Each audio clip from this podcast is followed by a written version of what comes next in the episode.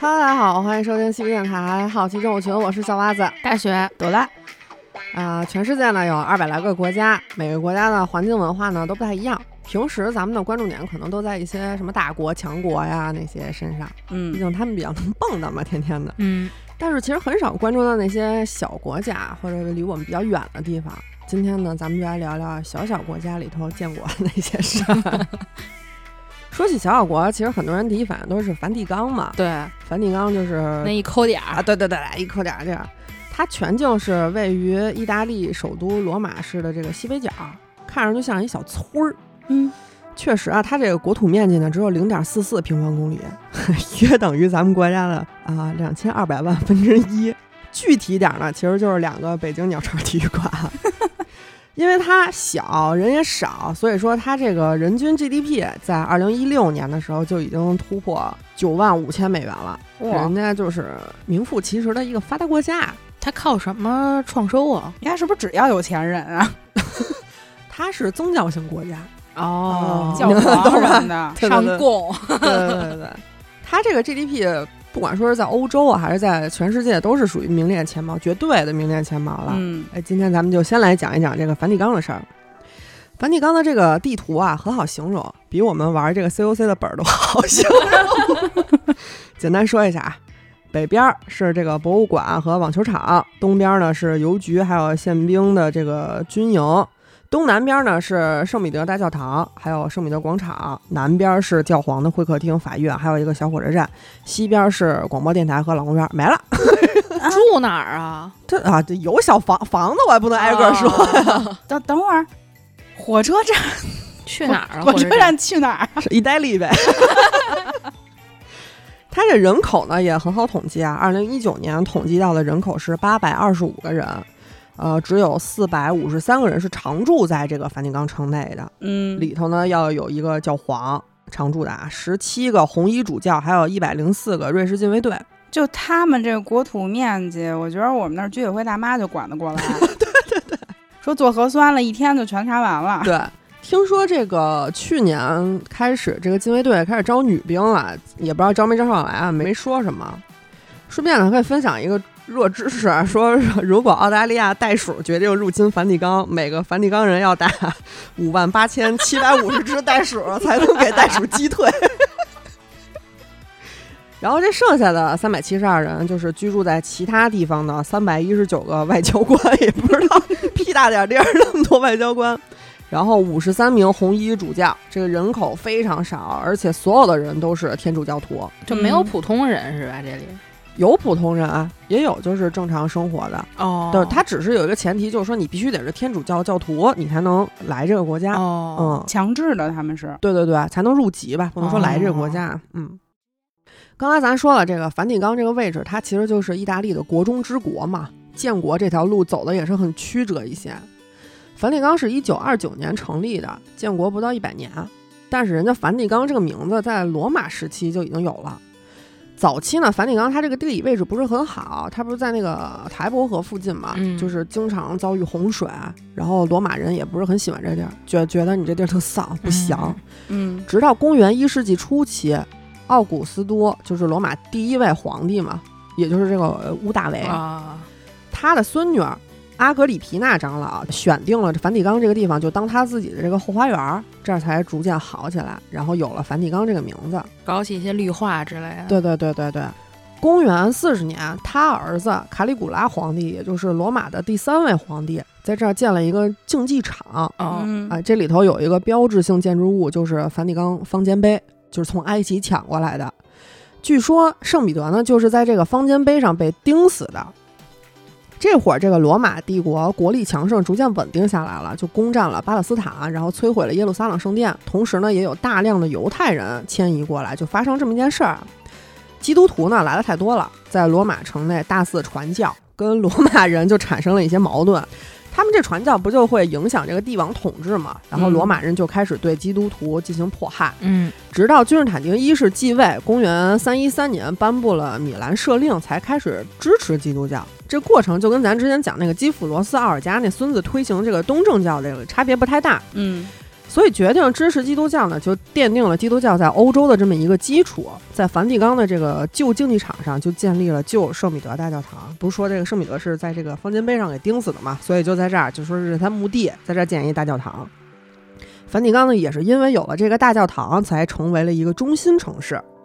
我在这儿可以给大家说一下这个教派区别啊。我我本人不是教徒嘛，所以就是是通过欧洲历史了解到的。有什么说的不对的，大家也可以在评论区多留言。天主教、新教，还有之前咱们说这个东正教，它都是基督教的主流教派。这期咱们提到的罗马天主教呢，是基督教的一个分支，是罗马在公元三十年左右的时候攻占巴勒斯坦之后出现的。嗯，教会内部的思想是非常多元的，所以如何判断谁是正统，谁是异端，这也是一直以来教内斗争的一个关键点。耶路撒冷圣殿摧毁之后呢，有一些基督徒就迁移到了拜占庭，保留了他们这波人的基督教思想。啊，这个君士坦丁一世死了之后呢，罗马帝国就东西分裂了，东边就是东罗马帝国，也就是拜占庭帝国；西边呢就是西罗马帝国。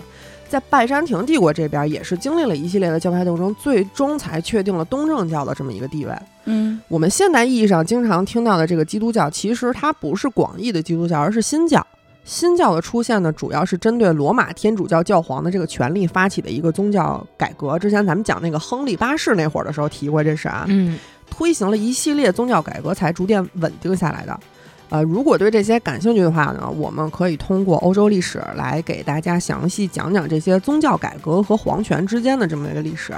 呃，我们今天这一期所提到的基督教，大家其实就可以直接理解为罗马天主教。嗯，其实像刚才建起这个教堂，就是它那个教堂应该是有制式的，它嗯那个教堂应该是那种就是呃有尖顶大的那种。嗯像英国这边也是，就是所有大城市，像爱丁堡，嗯，就是你这一个地方可以被称作一个城市，必须有教堂，必须有教堂。嗯，如果你只有一个普普通通的那种小礼拜堂，你是不能被称为城市的，在欧洲。对，嗯，咱们说回来这个梵蒂冈的事儿啊，君士坦丁一世建立了这个教堂之后呢，梵蒂冈的人口就逐渐密集起来了，它成为了一个主要的超级宗教城市，并非一个独立国家啊。当时，君士坦丁确立了基督教的位置之后呢，教皇的生活不就随之好起来了吗？嗯，随着基督教在欧洲的覆盖面逐渐扩大，教皇其实就成了一个政治力量。公元四七六年出事儿了，西罗马帝国让日耳曼人给端了，一个锅端了，教皇吓坏了，咋整啊？西罗马帝国坍塌了，教皇这个靠山不就没了吗？这不得赶紧给自己争取一下吗？结果呢，没想到这个日耳曼人进来之后呢，他非但没有为难这个教皇，反而这个日耳曼人纷纷成了基督徒。教哦，对反洗。对，教皇悬着这颗心也就落地了，他地位算是保住了嘛。嗯嗯公元七五六年，法兰克国王匹平向教皇献土，在如今的意大利境内形成了一个以罗马为首都、横贯意大利半岛东西海岸，包括梵蒂冈的这个教皇国。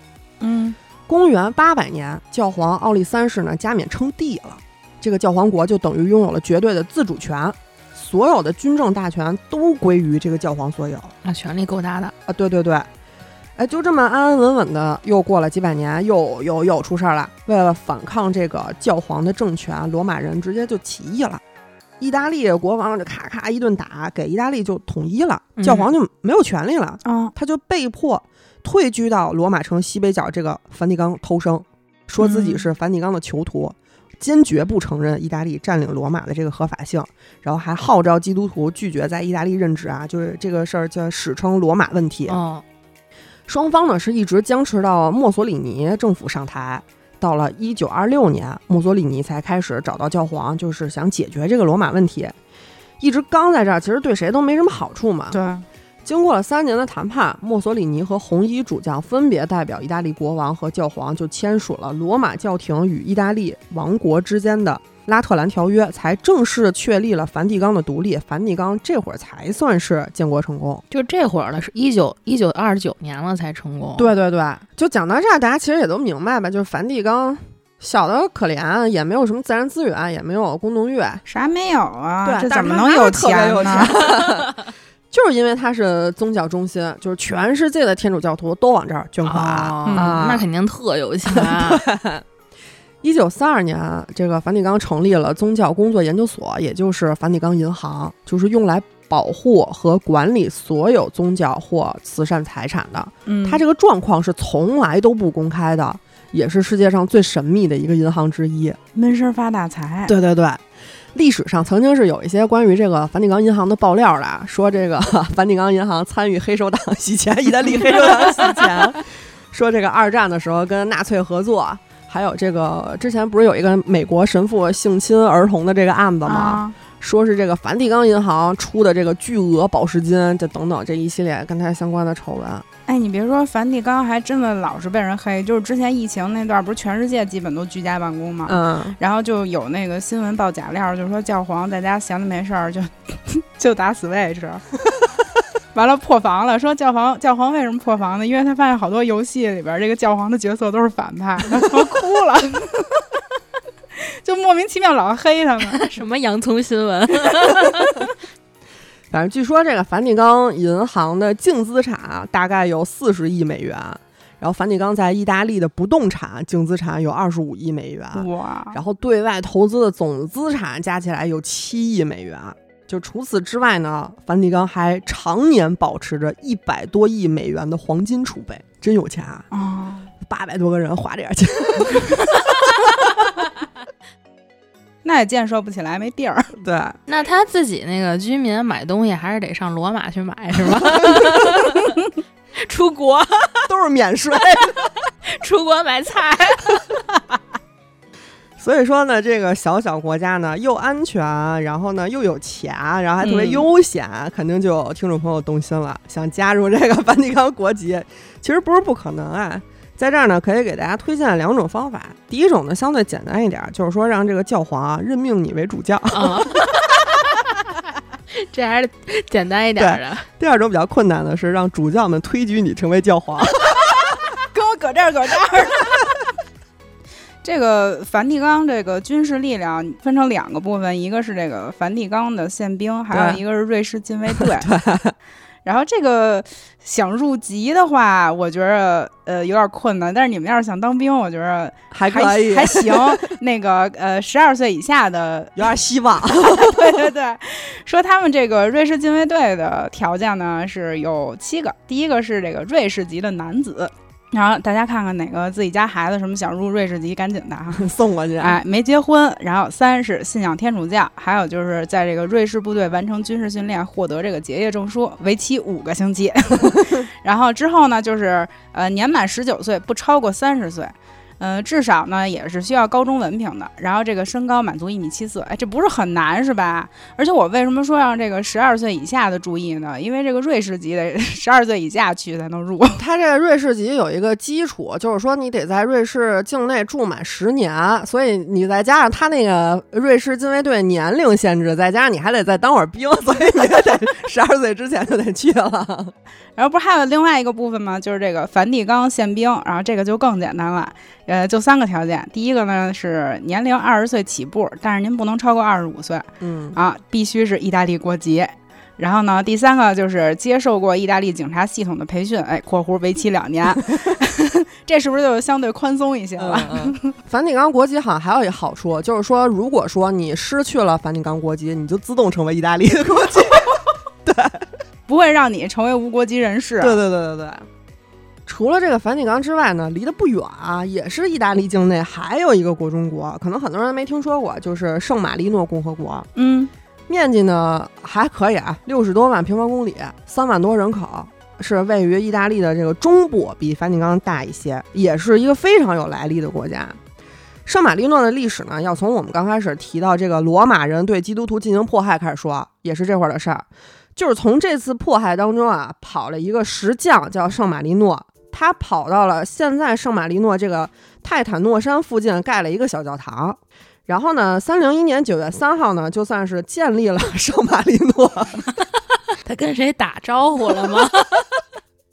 然后他这个人民的来源其实也都是那些就是逃亡来的这个基督徒。嗯，但是这时候他创造这个圣马力诺，其实没有什么法法律依据，谁理他这茬儿啊？对呀、理论上它其实还是属于罗马的一部分，但是没有什么人管它，也就这么就叫下来了。哦，没搭理他。对，没搭理他。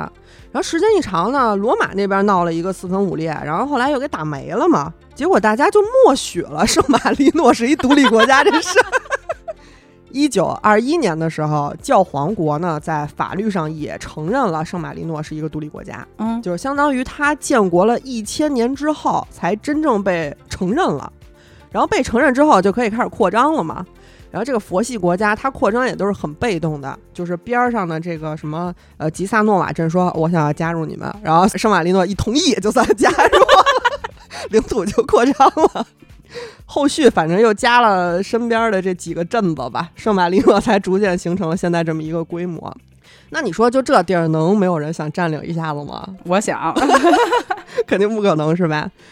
主要打他主意的还是教皇这块的人嘛。嗯，一五零三年呢，教皇亚历山大六世的儿子这个切萨雷就占领了圣马力诺六个月，然后直到下一任教皇上任了，这星光上任三把火嘛，肯定先烧一烧对他比较有威胁的这些人嘛。嗯，他儿子不就被烧了吗？然后呢，这个教皇新教皇就宣布了圣马力诺的这个独立，玩儿呢跟那儿都。后来，一五四三年呢，下一任教皇朱利叶斯三世上任了，他侄子也想弄一下圣马力诺，结果呢，这人没走到，就在这个树林和迷雾里迷路了。这智商咱也就别想占领别人了，反正这事儿不了了之了。真正对圣马力诺有些威胁的事儿呢，其实是在一六二五年，就是这个包着圣马力诺的乌尔比诺公国让教皇国给吞并了。哦，他不就等于说让教皇国给包上了吗？嗯这会儿就不太妙了。这个圣马力诺的人就赶紧说向教皇国寻求一个庇护吧，等于说是我能成为你的崔，但是我不能成为你本人。对对对可以成为你的附属国。对。到了这个一七三九年的时候，红衣主教朱利奥呢又给圣马力诺给占领了。但是因为这个主教他本人就是一直都是野心勃勃的，然后还有一点作风问题啊，嗯就是有什么呃什么儿童性虐什么之类好像是有有这么有这么一些传闻吧，反正不太招那个教会的人待见嘛。嗯，所以说他这个行为就引起了教皇的不满。转年，这个教皇就又宣布圣马力诺恢复独立。然后这个呢，他是没多长时间，一七九七年法国革命又来了，革命战争又来了。法国跟意大利北边就打得跟热窑似的，这个就直接威胁到了圣马力诺的这个领土完整。按理来说，这个拿破仑打得那么凶啊，其实他已经控制了意大利北部的各个地区跟国家了。嗯，圣马力诺就你说收了不就收了吗？对吧？嗯，轻而易举。为什么到现在圣马力诺还存在？还在呢啊，，还在呢。这里头其实是有故事的啊，咱能随便去吗？可以去，可以去。它是一个旅游国家。法国的这个神父巴鲁尔在法国大革命期间呢，他跑到了英国，然后就出了一本书，是《雅各宾主义历史回忆录》。简而言之，他在这本书里头说了一个阴谋论。这个阴谋论就是法国大革命是共济会策划并且发起的。嗯，拿破仑呢，不能说他本人是共济会成员啊，但是至少他手下有很多的官员、军官都是共济会成员。就算是在恐怖统治时期，共济会的俱乐部在法国也非常盛行。当然，这一切只是他的一个阴谋论，没有任何的证据。总之呢，一七九七年，拿破仑他是已经控制了意大利北部，但还是承认了圣马力诺这么一个国家的地位。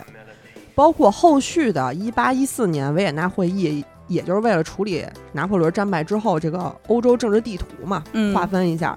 在这次会议上，欧洲各国也都承认了圣马力诺的国家地位，直至今日。但是共济会的话题不是今天重点，咱们就不展开了。接下来好了，接下来咱们还是继续聊聊这个小小国的事儿。嗯，其实，在这个世界上呢，还存在过一个更小的国家，它小到什么程度呢？它的国土面积只有梵蒂冈的一千一百分之一，所以它甚至无法用小国来形容，只能被定义成微型国家。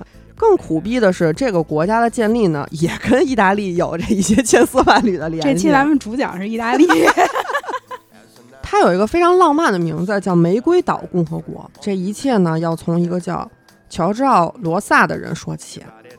在一九六八年五月一号之前啊，这个人他其实只是一个非常普通的意大利的一个工程师。一九六八年，对，啊盖房子跟你一样。他毕业于博罗尼亚大学机械工程专业，然后有自己的工作，有老婆有孩子。但是呢，这一天之后，他就变成了一朵奇葩，他成为了一个他人眼中的异类吧。他干嘛了？哎慢慢来嘛，咱们慢慢来嘛。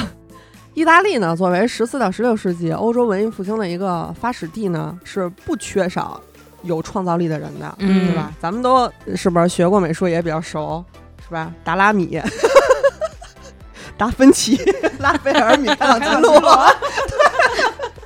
愣了一下，我觉得是一是一什么好吃的？他们仨也都是非常不得了的人物。咱们不就是说是这个文艺复兴三杰嘛？哎对，但是呢，比起这个乔兆、罗萨上面这三位，在某种程度上恐怕都得甘拜下风。哦，乔兆呢，他不是什么文学家或者艺术家，但是他干过一件在近代史上非常惊人的大事儿，就是建国。一九六八年五月一号，一个由乔治奥亲手建造的国家就宣布成立了，它的名字叫 Insolo della l o z o i 哎，咱也不会说他们这个大舌音，哦，世界语，世界语。它直译呢就叫玫瑰岛共和国。嗯，那为什么叫玫瑰呢？因为这个世界语的这个 rosoi。roso 和意大利语的这个，哎，就反正就是都是玫瑰的意思嘛。还有他，不想再说了。不是我，我也不知道这个音频节目这个天花板到底到什么程度。咱们就是也学了一些世界语，然后我在学习的过程中还学会了一句话，就呃 muy de la b u d a 你知道啥意思吗？不知道。就是我的活儿真多呀。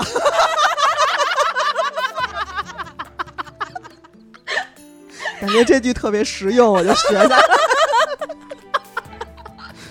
做音频节目真的挺难的。反正就是说，这个世界语，然后意大利语，还有他这个乔治奥的这个姓氏罗萨，他拼写方式都是玫瑰的意思。嗯，而他本人就说呢，我特别想看到玫瑰在海上绽放。哦，玫瑰岛共和国成立之后，乔治奥就自己任命自己为总统，啊，就他一个人是吧？他从这个工薪阶层一下就成了这个统治阶层但是。工资还是工薪阶层 咱们可以暂且叫它乔建国啊。啊 漂亮。这个国家呢是坐落在亚得里亚海上，距离这个里米尼海岸仅仅十一公里。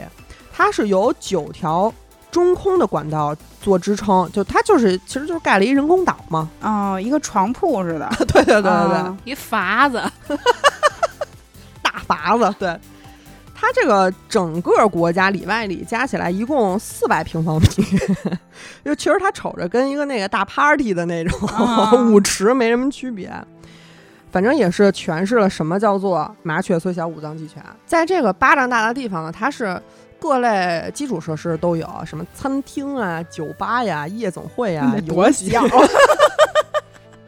我觉得还是主营娱乐这块，然后还有国徽，然后据说说还有我自己一个电台，然后说还有自己这个货币，嗯，呃，说这个货币叫米尔。那如此袖珍的国度，生活在这儿是一个什么样的状态呢？关于这一点呢，意大利的导演席德尼·西比利亚在他的这个电影《玫瑰岛的不可思议的历史》里头，就是有一些还原啊。在岛上有狂欢，有派对，这很正常嘛。你想，他建这酒吧夜总会，不也就没有人掉海里啊？反正还是，你就在海中间，肯定是也有什么暴雨、大风之类的。换句话说吧，在这个国家的生活也是一样魔幻的。那 乔建国为什么要建立这样一个国家呢？嗯，哎，在这个电影里头呢，对这个乔建国建国的理由也 有一些 浪漫和感性的一些说法啊。说他呀是一个郁郁不得志的人，是一个自带浓郁直男气质的人。他明明呢是一个天才，总是被人当成一个大傻逼。嗯，他为了他的女人，为了通透的自由，所以就创建了玫瑰岛，就像是玫瑰本身象征的就是浪漫一样。哦，没什么弄什么。对。但是在现实当中，乔建国其实没有这么浪漫啊，他更多的时候他像是一个脾气古怪的一个行动派。这点其实他儿子也也是这么说的。他说：“当我告诉我的朋友，我的父亲正在建一座岛，也许夏天我们会去那儿消磨时间。然后我的朋友们看着我，好像在看一个来自火星的人。说你妈什么呢？但是其实玫瑰共和国的诞生归因于疯狂或者是浪漫，或许都不太恰当。这个国家的建立有着深重的社会背景。嗯二战之后，上个世纪五六十年代初的意大利，它工业化和城市化的进程都非常的快，就迎来了被世界誉为意大利经济奇迹的一个经济迅速增长期。嗯在这十余年的时间里，大量的人口就从南方的农业区走到了北方的工业区，意大利工人阶级的力量就迅速发展和壮大，看起来是一个非常可喜可贺的事儿。但是呢，这个迅速发展的过程呢，也衍生出了所有工业化国家都会发生的问题，就是分配不均。嗯经济发展成果的大头呢，都被资本家还有中产阶级给拿走了嘛。属于社会中下层的这个普通打工人，就只能分一点点工资，残羹剩饭。那这些矛盾就像一根一根压在骆驼背上的稻草一样，最终呢是在六十年代中后期就把意大利社会这只骆驼给压垮了。到了一九六八年，也就是玫瑰岛共和国建国这一年，美军呢在越南的土地上刚刚打完了这一场非常血腥的西山之战，嗯也不管国内的这个反战诉求，就准备发动春节攻势嘛。这个世界舆论也是非常大的。法国的五月风暴也发生了，数百万罢工的工人就占领了各个重要的什么工厂啊、矿山啊，就导致法国的铁路啊、什么空中啊、海上交通运输全都中断了，生产和通讯也全都瘫痪了。嗯戴高乐将军就匆匆返回巴黎，就稳定局面。同时呢，咱们国家的这个革命啊，就不细说了啊。嗯然后那个 咱们都知道六几年是嘛。是是，拉丁美洲的解放运动呢，也是风起云涌。啊，就是拉美这个咱们也讲过，对对对对在，读的那几期讲过。反正就是各种什么新浪潮电影啊，什么摇滚乐呀、嬉皮士啊，就描绘出了那个非常嘈杂的时代。这个世界性的喧嚣，自然也就影响到了意大利。一九六八年十一月八号，意大利的米兰、博伦亚、伊莫拉和巴黎这些地方就相继出现了学潮，然后学生们就举行集会和示威，就要求改革过时的这个教育模式。后来工人们也就是因为这个要求涨工资什么的，就罢工了，冲突就不断升级了。然后，意大利各大城市都发生了警察和学生还有工人的这种流血冲突。一南部啊，甚至有人用炸药去破坏学校。再后来，这个铁路工人、公务员、教师也都参加大罢工，就意大利基本上就是 全瘫了吧？全部全部瘫痪了。你想，铁路运输也没有了，然后这个快递也不给送了，然后学学校校也没了也没了，什么都没了。这国家基本上就是停滞了，不运转了。这场运动一直持续到了一九六九年，而且越来越严重，卷入其中的这个工人多达五百五十万。梵蒂冈羡慕吗？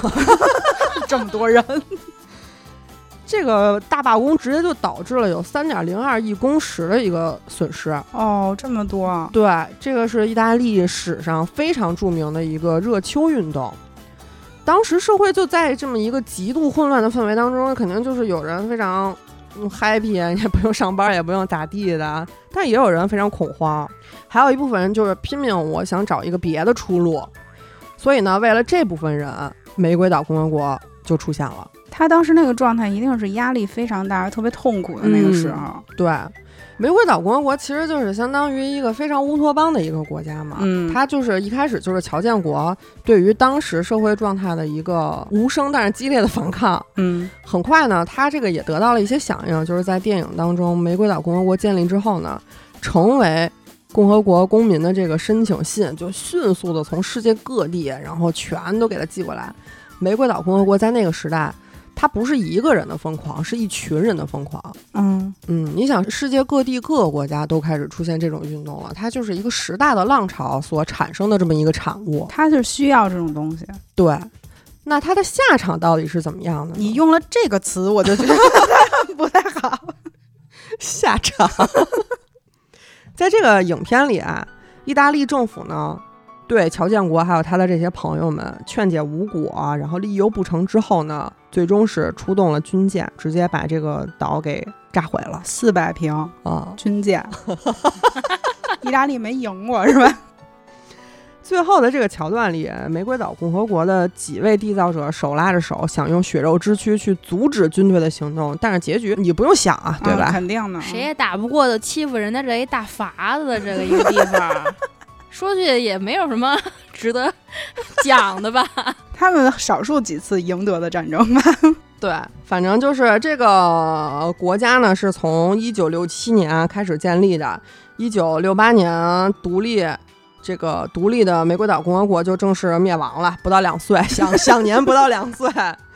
这个事儿其实对于乔治奥还有那些其他喜欢这个乌托邦的人，肯定是一个非常大的打击。嗯，嗯现实里头，就是据乔治奥的儿子说啊，就是一九六九年二月份，美国共和国覆灭之后，他们也不敢再跟他父亲面前就提起这个岛嘛，还有这个国家的事儿，就会勾起他父亲那种非常巨大的一个悲痛。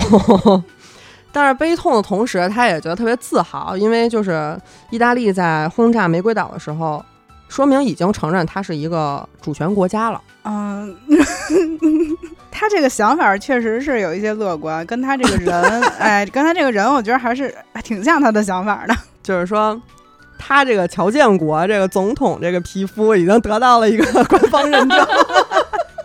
绝版，从前也有人问我，他说：“你为什么要创造那样一个岛呢？”他就回答说：“为什么不呢？”啊，这个理想主义就感动了很多人，也震惊了意大利，也震惊了世界。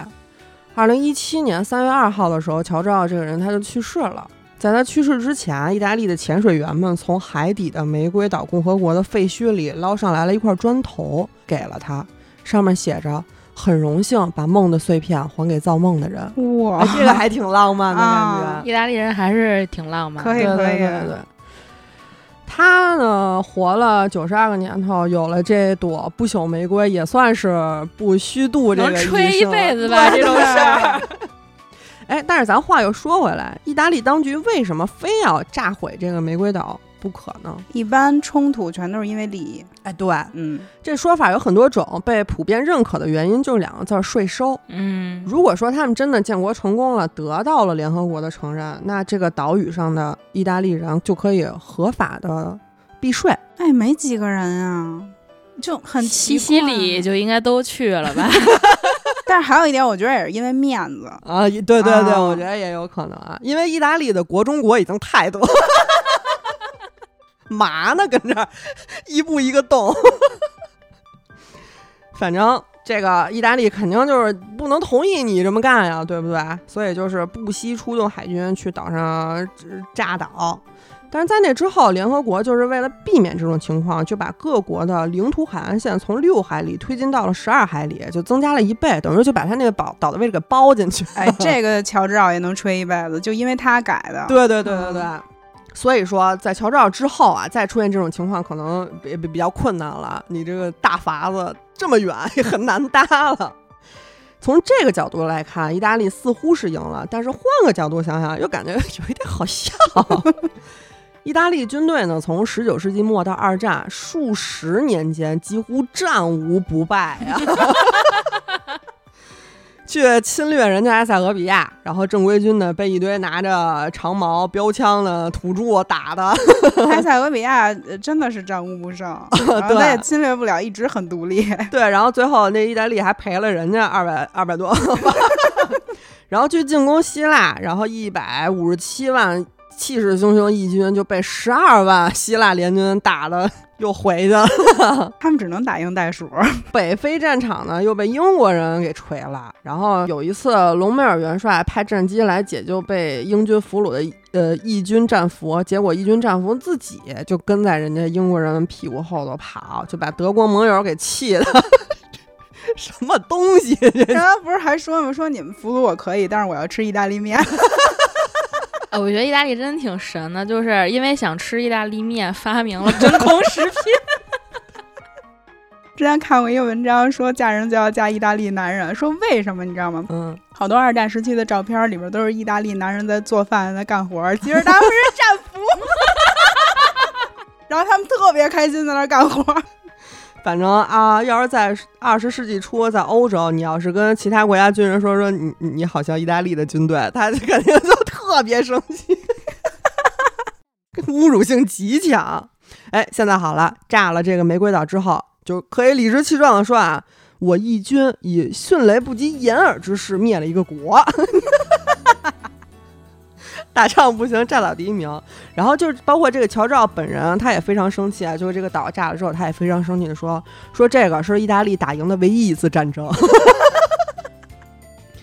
哎，说来也是很遗憾啊。要是说在这次对抗当中，义军继续发挥他这个好惹事、爱投降的优良传统，没准儿这个绚丽夺目的海上玫瑰今天依然可以绽放在湛蓝的亚得里亚海之上。嗯，有点可惜。嗯，对，感觉还是一个挺美好的世界。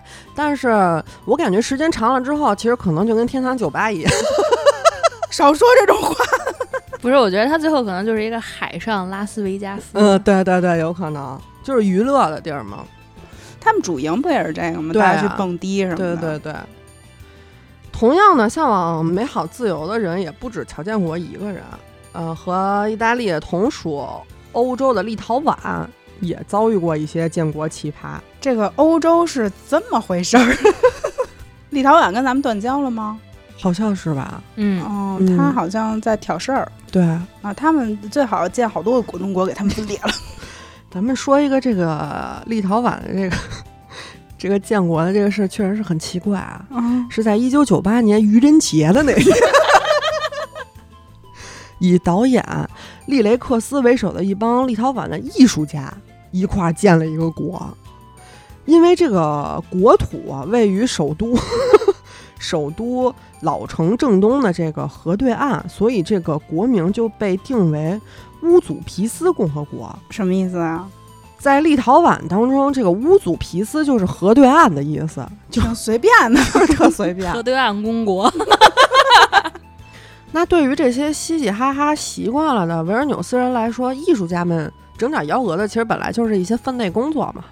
何况还是在愚人节，听到这儿就已经很好笑了。嗯，就大家可能当时没当回事儿，就感觉是一愚人节的一个笑话。嗯，而且他们干这件事儿，对我来讲，我看的更像是一种行为艺术。啊、对对对对对。嗯，但是这帮人呢是动真格的，不是在首都建了一个国，然后说自己是动真格的，挺奇怪的吧？他们就迅速的建立起了政府，然后选举出了总统和总理，然后做了国徽、国旗、货币，然后还组建了一个十二人的军队。这么说啊，艺术家做这些应该很快。确实是，就打这儿开始，对岸共和国就正式成立了。四月一号就是国庆日。漂亮。至于立陶宛政府的态度就，呃，艺术家们也不考虑，随便，无所谓。我觉得国家可能也拿他们当个笑话，你们玩儿呗。对啊，人家就觉得就是说我当初建国的时候你都没来反对，我现在国家成立了，你反对什么劲呢？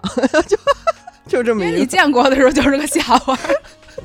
他们选的这个日子特有保护性。对，所以就是这个立陶宛的这个首都，它就被分成了新城、旧城，还有这个呃对岸共和国三块地。就是以前的时候，这个对岸共和国这块地，它其实是犹太人世代居住的地方嘛。然后在二战期间，这儿的犹太人就惨遭屠杀了。就是到了后来苏维埃时代，这个区也不是特别招人待见，嗯嗯，就是反正也是破破烂烂的。他后来就成为了一个流浪汉，还有妓女，就是经常待的地方。那个虽然是那个小说吧，但是汉尼拔他家就是立陶宛的。啊，嗯，就是那个二战时候他家就惨遭迫害。我突然有一个想法，就是北京能不能有什么宋庄国、七九八国、首钢国？就是你们家这儿就行，你们家就你这你这屋。我宣布我建国了。然后随着这个一九九零年立陶宛的独立，它这块地就受到了非常多艺术家还有文艺青年的这个喜爱。讲理确实对吧嗯，然后它就奇迹般的死而复生了，这块地就成了嗯、这个首都最前卫的一个地方。肯定是文艺气息非常浓厚。对，肯定什么街头涂鸦呀，什么那些，嗯，freedom，反正这个对岸共和国在这儿起来，感觉也是一个非常 水到渠成的一个地儿，应该的。哦 当然呢，你说立陶宛政府肯定是不可能承认你的。哦，我觉得这个对岸共和国对立陶宛来说更像是一个地名儿。当然，这个立陶宛政府肯定是不可能承认他的，对吧？嗯呃，对岸共和国到现在也没有被任何一个国家承认过。但是呢，这些特立独行的 乌祖皮斯人 不会因为大家不承认他，他就觉得自己不存在。反正只要你不拦着我，我们就在着。建国之后的每一个国庆日啊，四月一号愚人节这天啊，他们都会在通往国境的这个铁桥上设立起一个关卡，说为这个入境人员办理落地签。哦，然后你来之后要兑换他们这儿的货币，然后在这儿说什么有一个免费的啤酒畅饮，然后这个铁桥上挂了好多那个同心锁嘛，嗯然后他们就弄了一个界碑。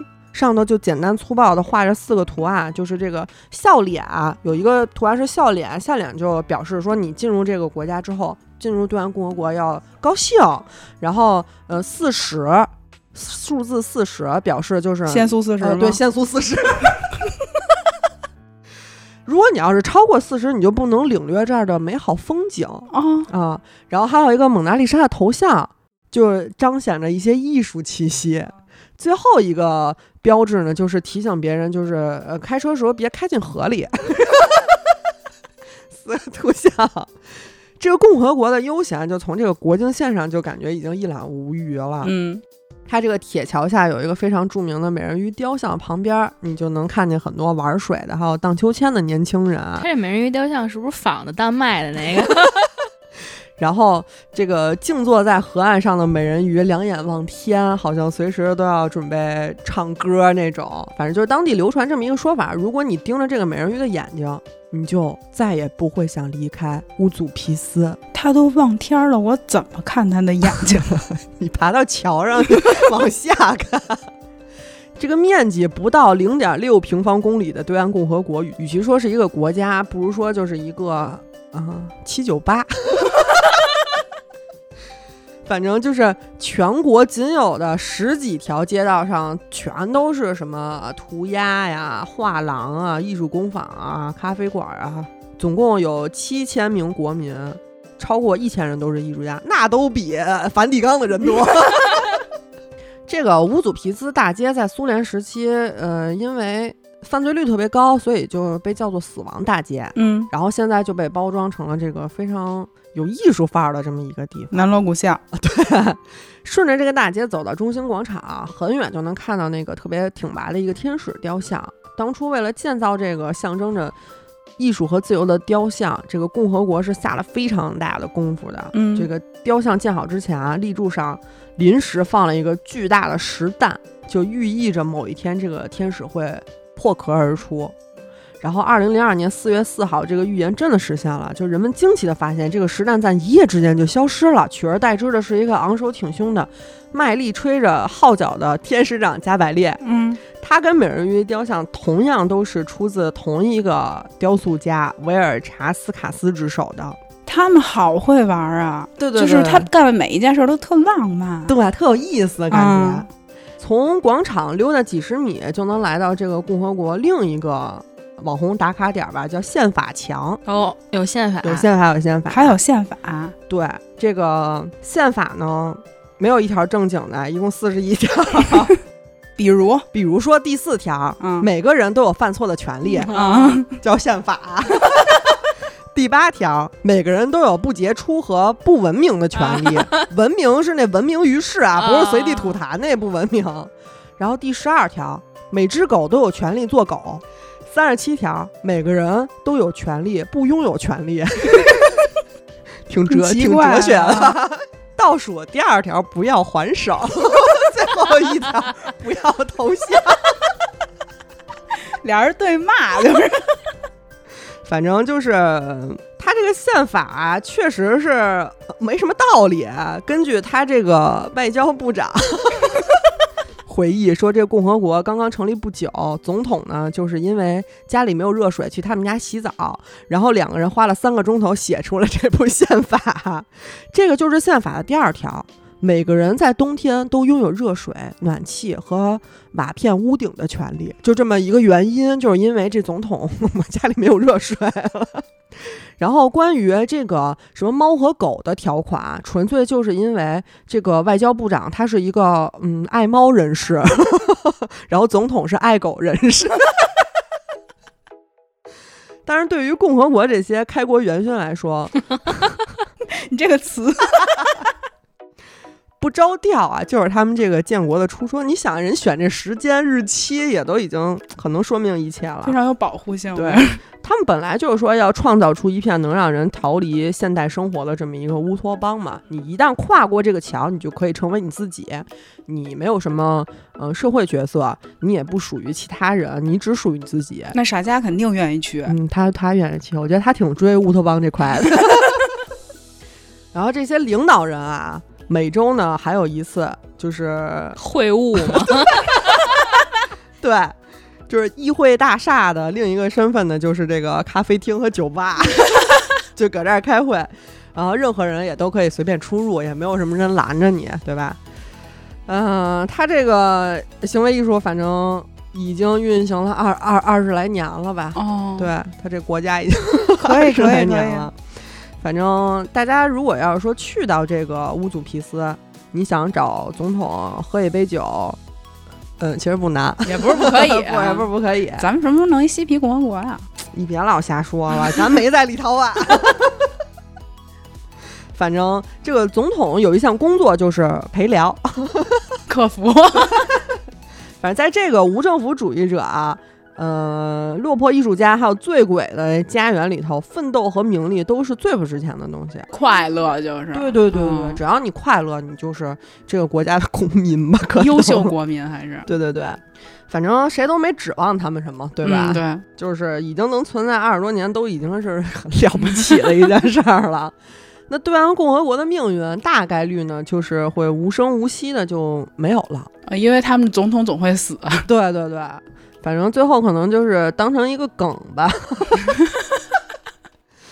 不过话又说回来，很多很多非常强大的国家，最后其实也都是这么一个不了了之了，不了了之了。嗯就尤其是在以前古代，那罗马那么厉害，对吧？不也就这样了吗？也打烂过给。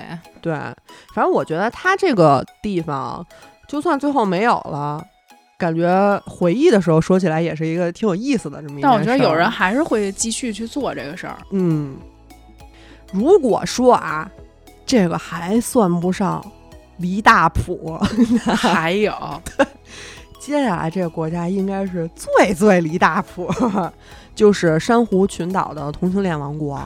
什么？你再说一遍。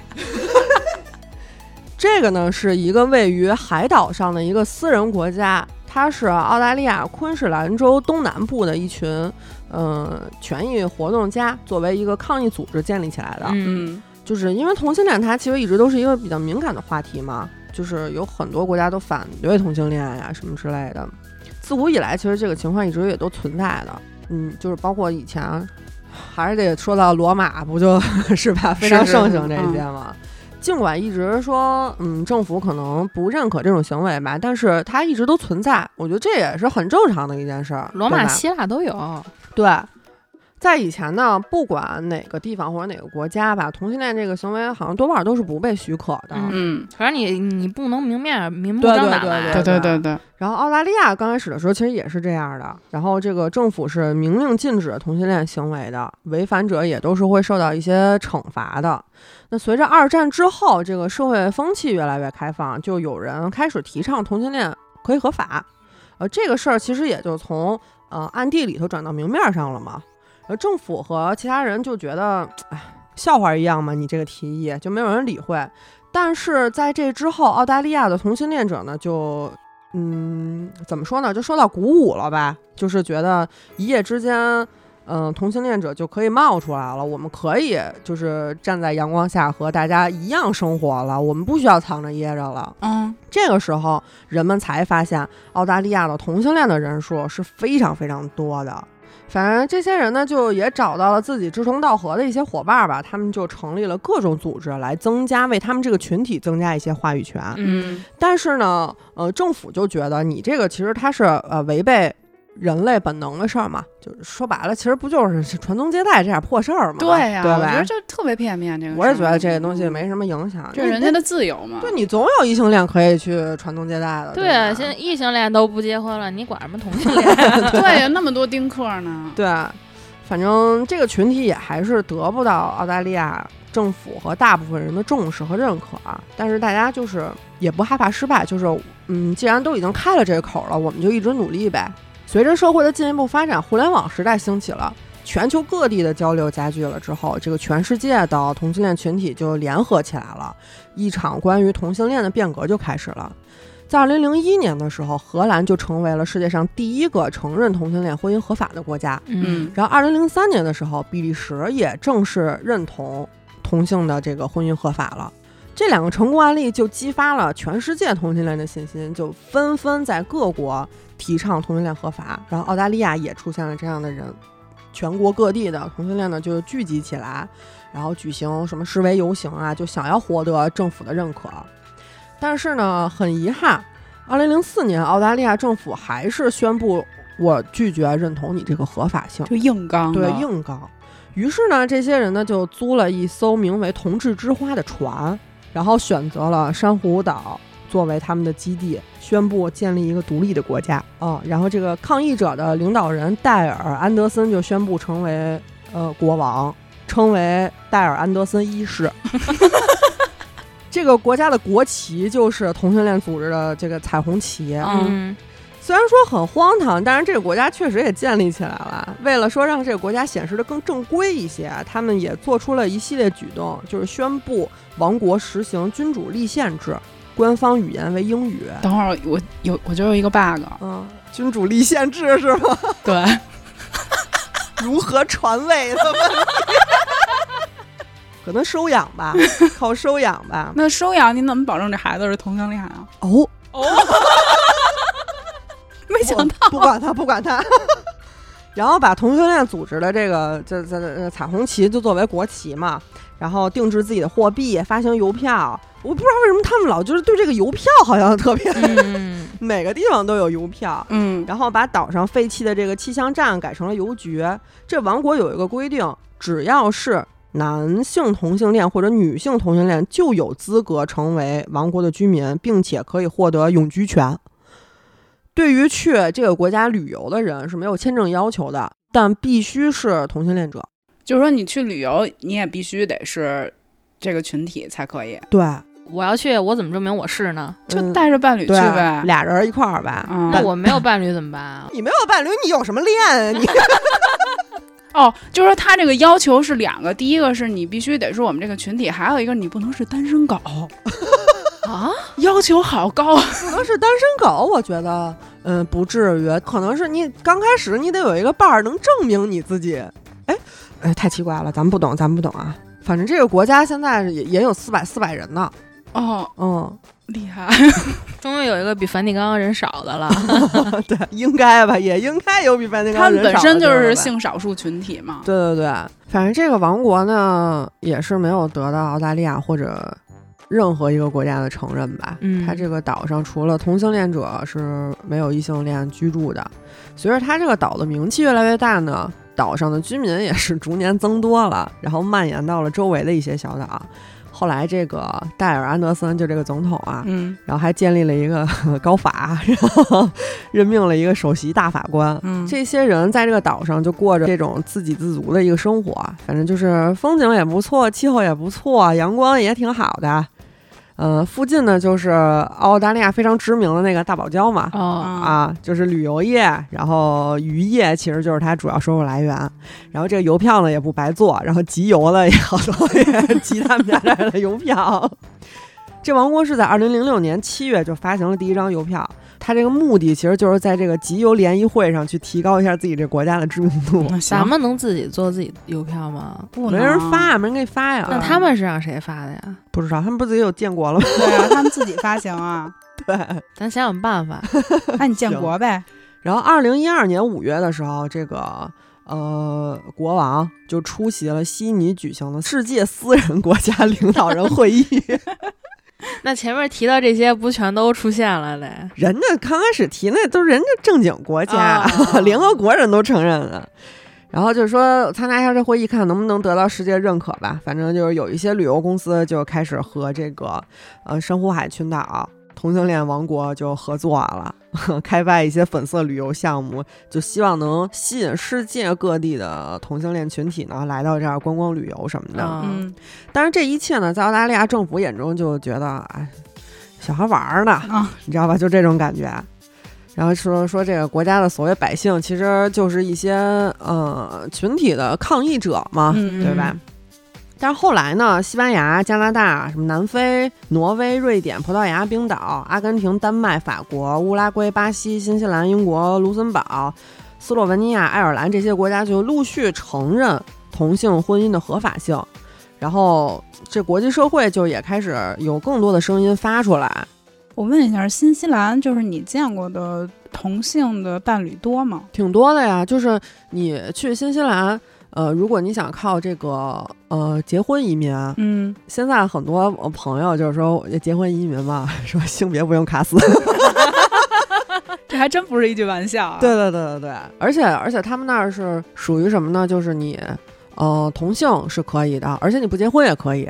嗯哦、对，他他是有一个那个 partner 这种关系。啊，知道啊，对，就是伴侣，然后你们也是有共同的账号，什么也可以生孩子，什么待遇什么也都是跟正常夫妻是一样的。嗯然后这个社会反正就是，呃，呼声越来越高了之后，澳大利亚政府就也注意到了这个问题，有很多的那个政客就是为了能获得一些这个群体的选票，就开始推动同性恋婚姻合法化的这么一个议程。嗯到了二零一七年的时候，澳大利亚就正式宣布承认同性恋婚姻的合法了。那那这岛还在吗？呃，没有什么存在的必要了，就 而且它本身也是一个私人岛屿嘛。对。啊它本身目的最最后达到了就行，啊对对吧？它不是说我非得要建一国 怎么着？它是为了反抗才弄的这么一东西。对，呃，今天呢就跟大家聊了几个小小国的建国大业，其实觉得还挺有意思的，对吧？我现在有一个想法啊，你知道那个西兰共和国，哎，啊，西对对对兰公国，啊对西兰啊公国，咱们一人弄一爵位呗。